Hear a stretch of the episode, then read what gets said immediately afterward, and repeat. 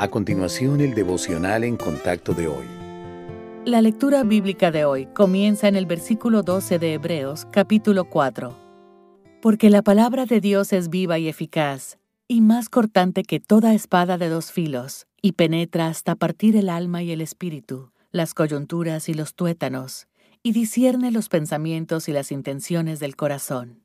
Y no hay cosa creada que no sea manifiesta en su presencia antes bien, todas las cosas están desnudas y abiertas a los ojos de aquel a quien tenemos que dar cuenta. Por tanto, teniendo un gran sumo sacerdote que traspasó los cielos, Jesús, el Hijo de Dios, retengamos nuestra profesión.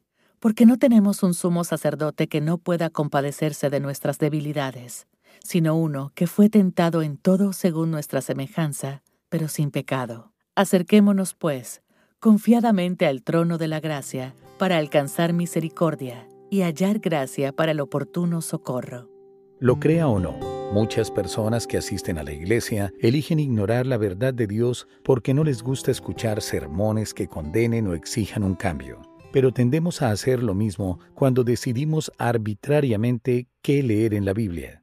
Cuando usted abre la palabra de Dios, ¿lee solo los versículos que alientan, confortan o prometen bendiciones? Es reacio a abordar los pasajes más difíciles que inquietan su conciencia y piden obediencia. ¿Evita las partes que le hacen sentir culpable por su estilo de vida? Si se siente atacado por un pasaje de la Biblia o una predicación, entonces debe mirar con sinceridad su vida. La palabra de Dios está destinada a llegar a los rincones más profundos de nuestra alma y nuestro espíritu pero con la esperanza de que luego corramos hacia Cristo, nuestro sumo sacerdote, en confesión y arrepentimiento para ser perdonados.